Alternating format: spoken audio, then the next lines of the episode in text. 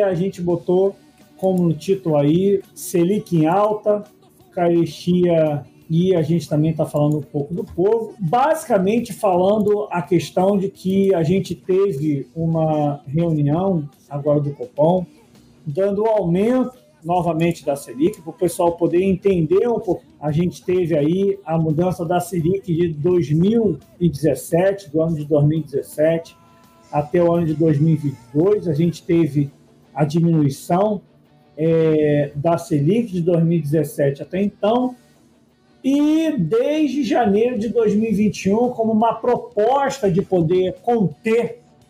Quer dizer, janeiro de 2021, não, vamos ser sinceros, desde antes o pessoal já estava tentando conter um pouco de uma possível inflação que viria na frente, mas começaram a fazer uma proposta que eu já falava há um tempo atrás, de que iriam aumentar a taxa de juros para poder conter essa inflação, e eu falei, eu duvido, e eu não usei nem o termo duvido, eu usei o termo que eu trucava, eu falei, eu truco um economista conseguir justificar o aumento da taxa de juros para uma inflação não oriunda a consumo, que nós não iríamos conseguir ter uma resposta é, de uma diminuição, de uma inflação é, não oriunda do aumento da consumo da população, até porque fica difícil a gente ter um aumento do consumo da população, já que a gente teve uma mudança de que antes eu pagava R$ 8,00 em 500 gramas de café, hoje eu estou pagando quase 20, e a gente não vê essa mudança atual. Rapaz, essa Selic, né, cara, é complicado. Eu me lembro de alguns tempos atrás, em sala de aula, falar para os meus alunos explicar do ponto de vista econômico os conceitos, popularizar um pouco a discussão e ouvir da galera assim: professor, o senhor é tão bom assim, melhor que o Paulo Guedes, porque o senhor não é o ministro da economia, né, cara? Enfim, né? Agora estão vendo aí o grande posto do Ipiranga, de, né? grande economista, enfim, tudo que eu falei lá naquela época, em sala de aula, em plena campanha, está aí. Ó. Então, poxa, infelizmente, nós estamos pagando e pagando muito caro. Essa escalada da Selic, ela, ela compromete, com, compromete pesadamente a nossa economia, a dívida pública, não favorece em nada a inflação. É lamentável. E assim, não dá para bater palma. Nós estamos vivendo um período, do ponto de vista econômico, aliás, social, né?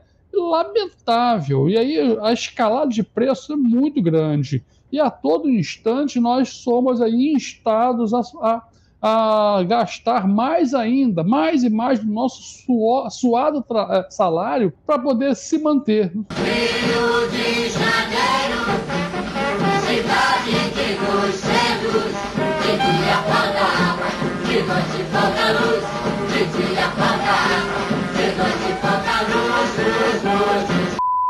Né? Então não, não dá para entender o que, que essa economia está, para onde essa economia está caminhando. Né? Aumentar a Selic, olha que a ata tem um viés de alta, ou seja, vai aumentar mais para a justificativa é para conter inflação, acho que não é por aí. Do ponto de vista econômico, não é assim que caminha.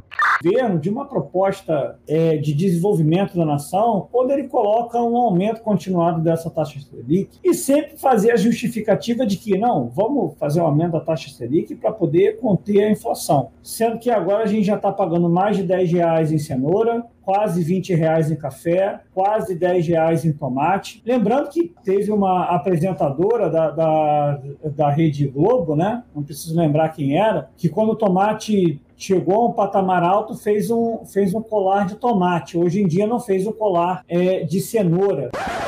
Então a gente está tendo um aumento continuado dessa carestia e você tem que a população não consegue mais suportar essa situação. Eu esperaria acontecer é, coisas como ataques continuados a supermercados, porque no processo atual pós-pandêmico, sem um tipo de política econômica é, social, sem uma política de distribuição é, de renda organizada, a quantidade de empresas que utilizaram a política do governo de poder fazer a diminuição da carga horária de trabalho, quando na realidade fizeram é vou diminuir a carga horária para eu pagar menos, mas você vai trabalhar a mesma quantidade de carga horária que antes, é imensa pelo menos dentro da área de educação, a quantidade de escolas que utilizaram isso para manter o professor trabalhando a mesma quantidade de horas, pelo menos é, nas escolas privadas, algumas escolas se acharam até no direito de ficar pagando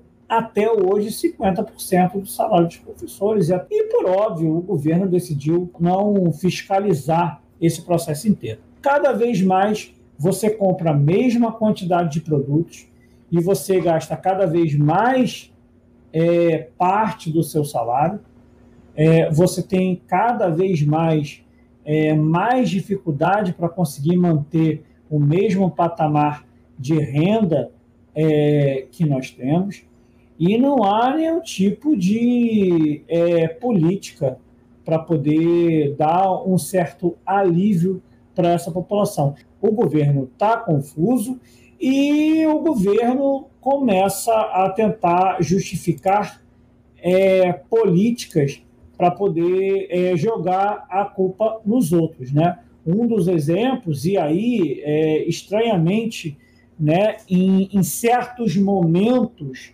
o bolsonarismo se desassocia do globismo, mas em certos momentos se associa ao globismo, quando jogam a culpa do aumento é, dos combustíveis é, sobre a guerra. Mas, se não me engano, eu acho que o conflito entre Ucrânia e Rússia deve ter 19 dias só. Não deve ter mais de um mês, não, né? E eu acho que a gente deve estar em mais ou menos uns 4, 5, 6 meses com um valor muito alto sem contar que você falou do, do, petróleo, acho que, se eu não me engano, o valor mais caro que o barril do petróleo chegou a ser negociado foram 136 dólares. E a gente teve em 2021 e em 2020 chegou um momentos que o barril de petróleo foi negociado a 155 dólares, sem guerra. C'era um ragazzo che come me amava Beatles e i Rolling Stones, girava il mondo, veniva dagli Stati Uniti d'America. Non era bello ma accanto a sé aveva mille donne se cantava Help e Ticket to Ride, oh Lady oh Yesterday, cantava viva la libertà, ma ricevette una lettera, la sua chitarra mi regalò, fu richiamato in America, stop con Rolling Stones, stop coi Beatles, stop, m'han detto va nel Vietnam e spara ai Viet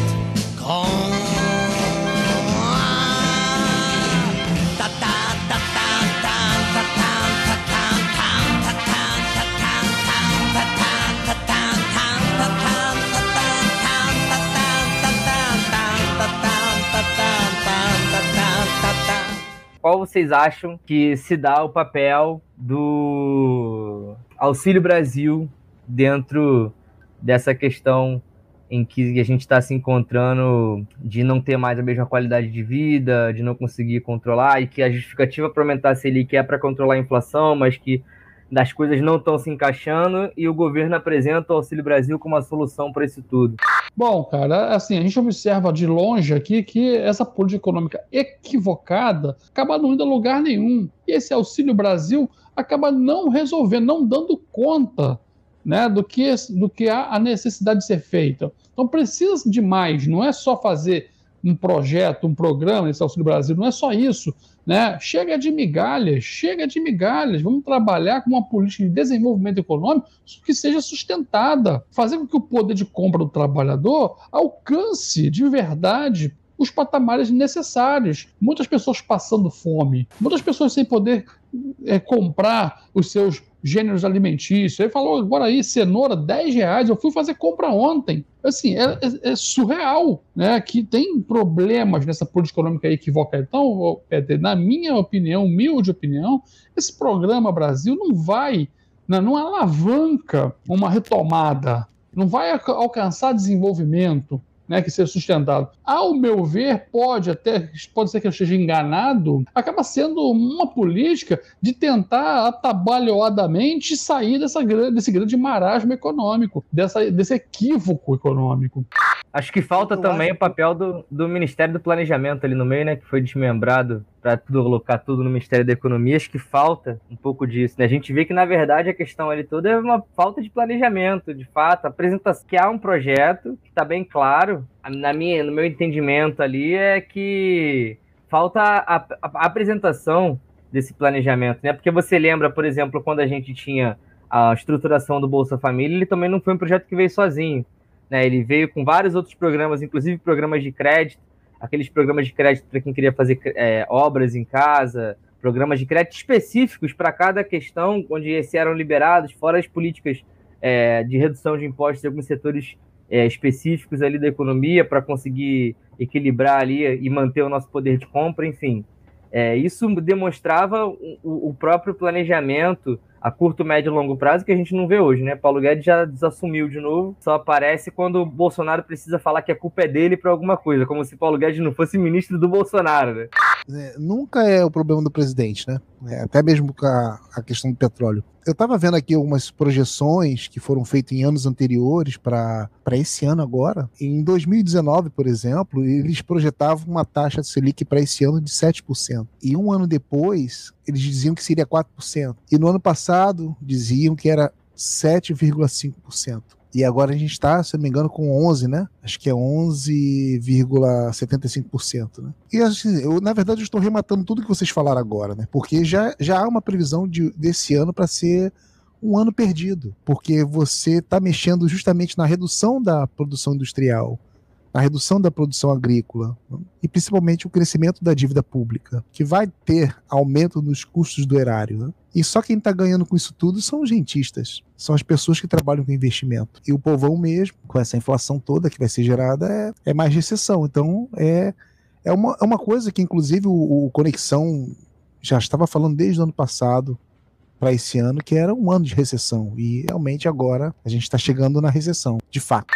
A gente tem feito, né? A gente tem alertado, a gente tem conversado, a gente tem falado, explicado, mas me parece que uma parte da sociedade acaba não acreditando, só que agora está pagando o preço, né? Então há uma, há uma revoada aí desse gado voltando, e né, eu tenho observado muito isso, desculpa o termo, né? Né? Eu vou usar sempre aqui os meus alunos que ligam: Ô professor, o senhor estava certo, né? Pô, aí, tá vendo agora? Só que assim, eu não quero ouvir isso. Eu quero que a gente tenha uma, uma, uma conversa coerente. Eu queria, eu queria, que tudo que eu propus, tudo que eu falei que aconteceu, tipo assim, ó, vai acontecer, e eu errasse tudo. Tá ótimo. Assim, eu não sou aquele ah, professor esquerdista, aquele professor é vermelho, aquele professor é petista, aquele professor só fala de política. Mas, cara, eu sou professor de economia, então vou falar de quê? De política econômica, do equívoco. Não precisava nem ser economista, né? Para ver que aquele equívoco, para ver os interesses externos do Paulo Guedes. Eu vou antes do Bolsonaro, do Pedro Parente. Lembra quando o Pedro Parente assumiu a Petrobras do governo Temer? O interesse dele pela Petrobras, que atrelou toda a discussão de, de combustível e petróleo ao dólar. Ou seja, esses interesses econômicos externos é que acabam empurrando o nosso país para a bancarrota. E o povo é que sofre, o povo é que vai lá comprar produtos de café, como você falou, meio quilo de café. Eu comprei a 21 reais o meio quilo de café. Ou seja, tá difícil, não tá fácil. O Comitê de Política Monetária anunciou que no próximo encontro vai ter mais um aumento de 1%, né? Então a gente vai para 12,75%. Pois é. A questão é, a gente está hoje com uma taxa Selic que está acima da, da, da nossa inflação oficial. Ou seja, a gente já tem um problema real de investimento. Eu quero saber como que o governo vai poder justificar o fato de estimular o investimento interno. É uma situação econômica com dados que contribui à desindustrialização nacional, o não investimento de capital interno e o estímulo a privatização. Mas a privatização não de capital nacional, de capital internacional. Se eu fosse falar do senhor Fernando Henrique Cardoso, o Fernando Henrique conseguiu, pelo menos, estimular o pessoal a trazer capital externo. O Paulo Guedes não está conseguindo fazer isso. E olha numa situação que até seria favorável. Ah, mas a Selic está alta. Ok só que vem em dólar e o dólar ainda está alto. O dólar não está alto como estava antes, mas o dólar também não está dois reais. Então estimula o investimento, mas nem isso ele consegue. Próxima estação. Deodoro.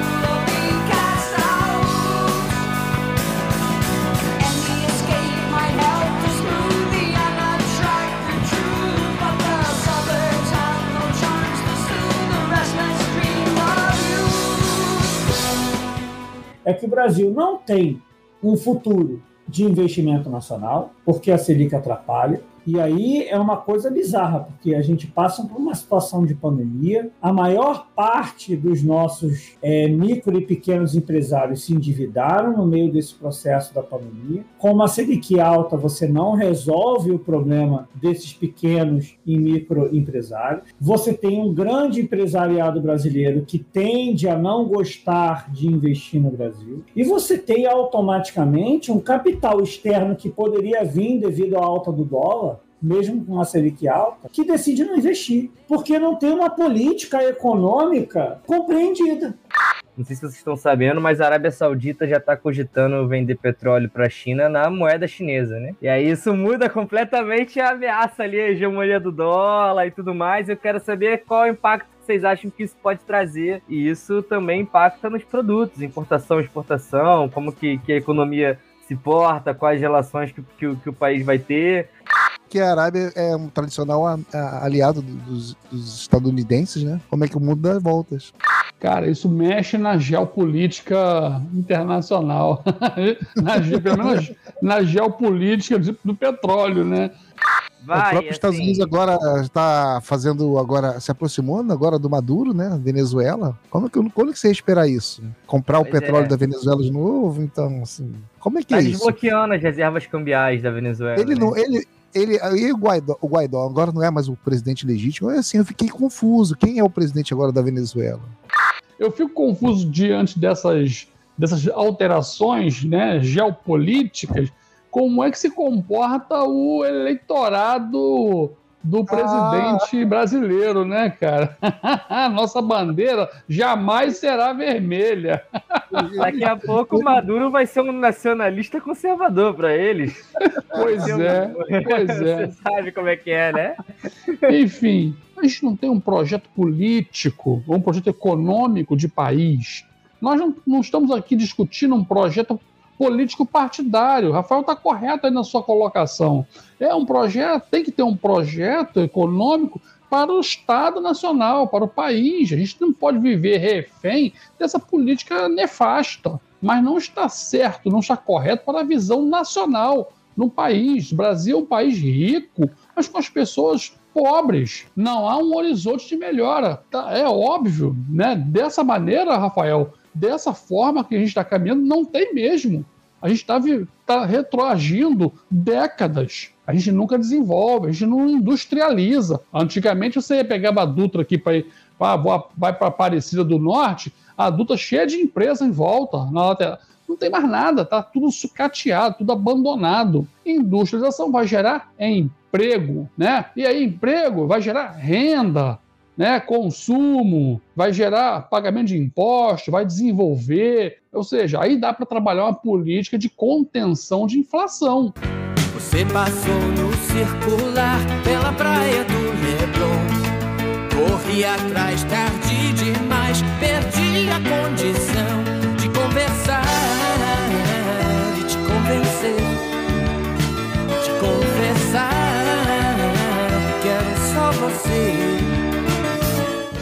E qualquer nível de insegurança alimentar é ruim, que começa a diminuir o seu consumo alimentar devido a uma questão econômica, independente é, do processo que seja, que é você ter um luxo, né? Olha, olha o nível que nós chegamos, né? Comprar iogurte se torna basicamente hoje um luxo. É, e você ter pessoas que não conseguem mais poder comprar iogurte, comprar outros gêneros alimentícios para poder manter o seu consumo básico, isso significa que você tem um problema muito grave dentro é, da sua sociedade em si. É um problema que vai remontar a um problema social, é um problema que daqui a alguns anos vai remontar num problema econômico, porque vai ser atrelado a um problema de saúde. É, já que decidiram não falar da situação específica dos petrodólares e dessa relação com a China, é o pior que temos é, em geopolítica. Os Estados Unidos nunca estiveram tão mal como agora.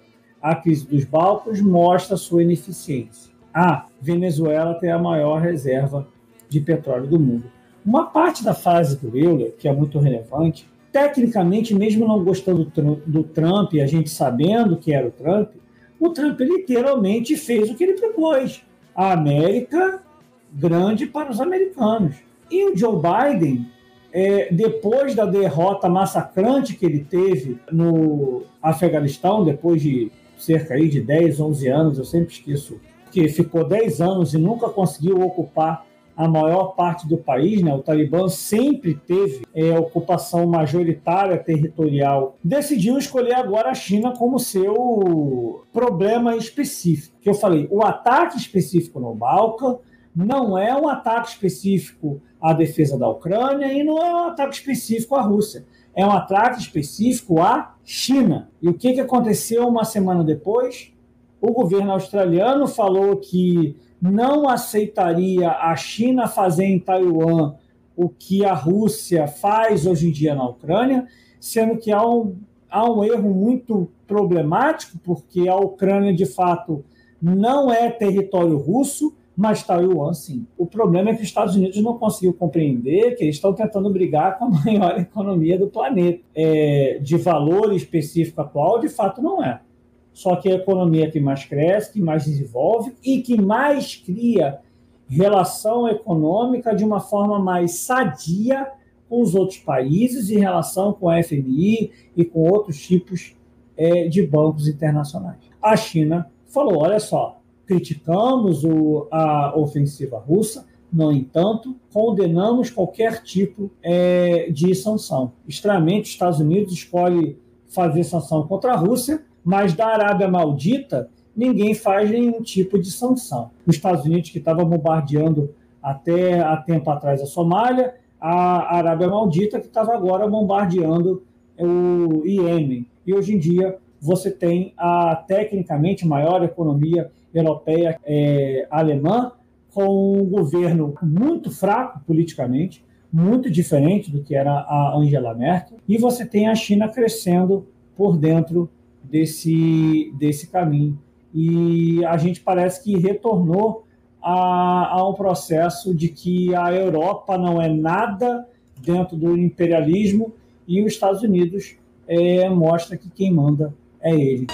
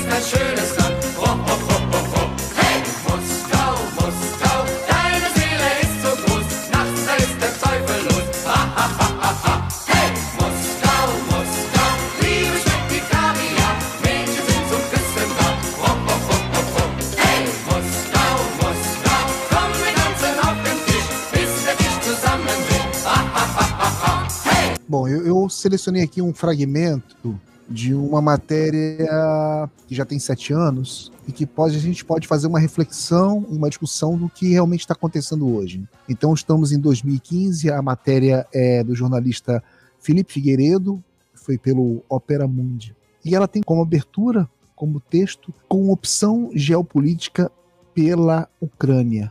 A Europa joga parte dos Balcãs no colo de Putin. Isso foi em 2015 e fala justamente do encontro entre o chanceler da chanceler alemã, Angela Merkel, que você acabou de falar, né? os presidentes François Hollande, da França, Vladimir Putin, Rússia, e Petro Poroshenko, da Ucrânia. Essa reunião aconteceu em Minsk, na Bielorrússia, e aconteceu um pouco antes de 2014, né? onde foi assinado um protocolo que objetivava acabar com aquele conflito que estava acontecendo é, naquela parte lá mais ao leste da Ucrânia, que é são regiões onde há um predomínio de população russa. Né? Mas, em 2015, há uma retomada das hostilidades e uma ofensiva da, daquela região de Donetsk. Né? A gente está vendo agora de novo falar nisso. E o que acontece nesse tabuleiro dessa geopolítica, né, é, sobre isso tudo, sobre Minsk, sobre. É que, primeiro, naquela reunião em Minsk, há uma ausência do John Kerry, que o Bolsonaro fala Jim Kerry, né? Secretário de Estado dos Estados Unidos. Né? E o governo, naquela época de Barack Obama, ele defendia um fornecimento de armamento para o governo ucraniano. E, segundo eles, seria uma resposta na mesma moeda, já que eles afirmavam que o armamento, a Rússia fazia, promovia um armamento para os insurgentes pró-Rússia. A Europa, naquele momento, não queria entrar em conflito, Seu Christian, será que a Europa não lavou as mãos? Entendeu? Isso me pareceu ser a gênese, ou metade da gênese dessa grande, grande incoerência que está acontecendo hoje, né? É assim, o gasoduto, não é isso que os Estados Unidos estão tá interessado? A, a Europa lavou as mãos, largou para ver o que, que ia acontecer, mas ficou na espreita, olhando, entendeu? E assim, é óbvio que os Estados Unidos estão ali muito interessados no, no, no, óleo, no gasoduto. É, é, óbvio que aquela região ali é, também foi minada ao longo dos anos via OTAN. Aqueles acordos lá atrás, Mikhail Gorbachev, né, com Ronald Reagan, lá atrás, para evitar que a OTAN alcançasse os países vizinhos ali da, da Rússia. Isso foi tudo sendo minado, porque a OTAN avançou com vontade, de sola, né? Tudo isso. Em 2014, essa reunião lá em Minsk, né? Essa, é, para mim, cara, foi uma la lavada de mão aí da Europa, largou e ficou olhando para ver o que, que ia acontecer. Eles falaram até de ir para a Finlândia. Se for para a Finlândia, acabou o bagulho. Que por conta de toda essa discussão, né, dessa guerra, as pessoas estão morrendo. Né? Muitas pessoas, civis, pessoas inocentes, não tem nada a ver com a história.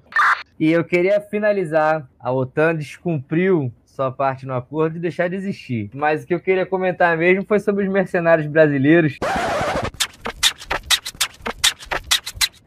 Que foram na guerra na Ucrânia. Mercenários blogueiros. Muito bem. Geográfica muito bem, muito bem. Os caras publicaram, eles deram a localização, cara, das bases. Que piada, cara, piada internacional. Mais... Queriam um like no Instagram. Pois é, isso me lembra uma história que, é claro, não sei se é real, mas não deixa de ser uma fábula boa de se pensar, né? Que na Segunda Guerra Mundial, quando alguns soldados brasileiros estavam lá na guerra, decidiram acender uma fogueira à noite. Estavam ali assentados, né, na localização que não estava à vista, era secreta, né, localização, acendendo a fogueira à noite. Aí o exército inimigo só não atacou porque pensou assim, cara, deve ser uma armadilha, porque não é possível que eles sejam burros suficientes para acender uma fogueira de noite. Os brasileiros estavam com frio, cara. Tava com frio lá em Monte Castelo. Entendeu? Então você deu uma fogueirinha para dar uma esquentada.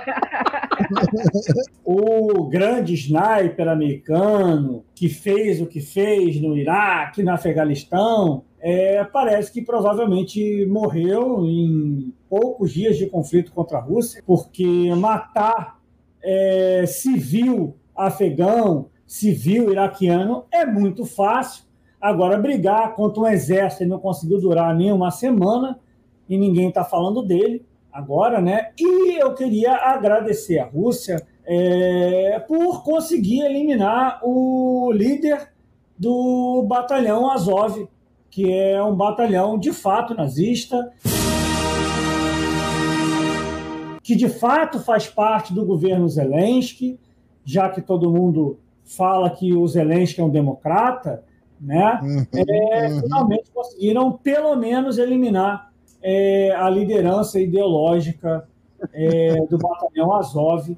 E muitas consultorias já trabalham com crescimento zero e mesmo negativo do produto interno bruto. 2022 já é um ano perdido. Durante o pronunciamento, Vladimir Putin disse que as restrições impostas por outros países geram problemas, mas também criam oportunidades. Na sexta-feira, Joe Biden vai falar sobre o conflito por telefone com o presidente chinês Xi Jinping.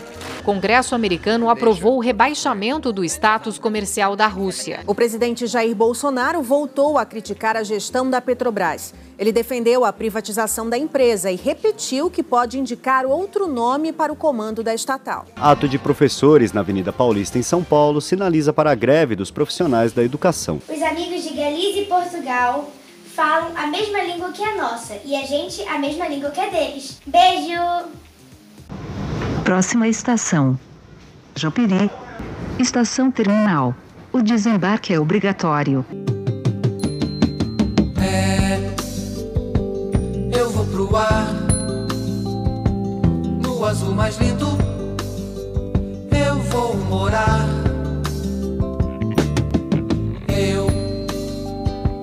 Quero um lugar que não tenha dono,